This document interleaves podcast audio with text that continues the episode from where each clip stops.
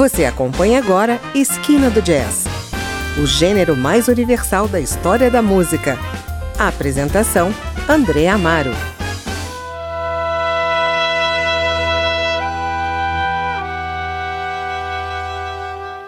Olá, está começando mais um Esquina do Jazz e hoje apresentamos o álbum Peregrino, da Lapingos Orquestra, banda formada em 2012 por diversos instrumentistas talentosos da região de Águas Calientes, no México.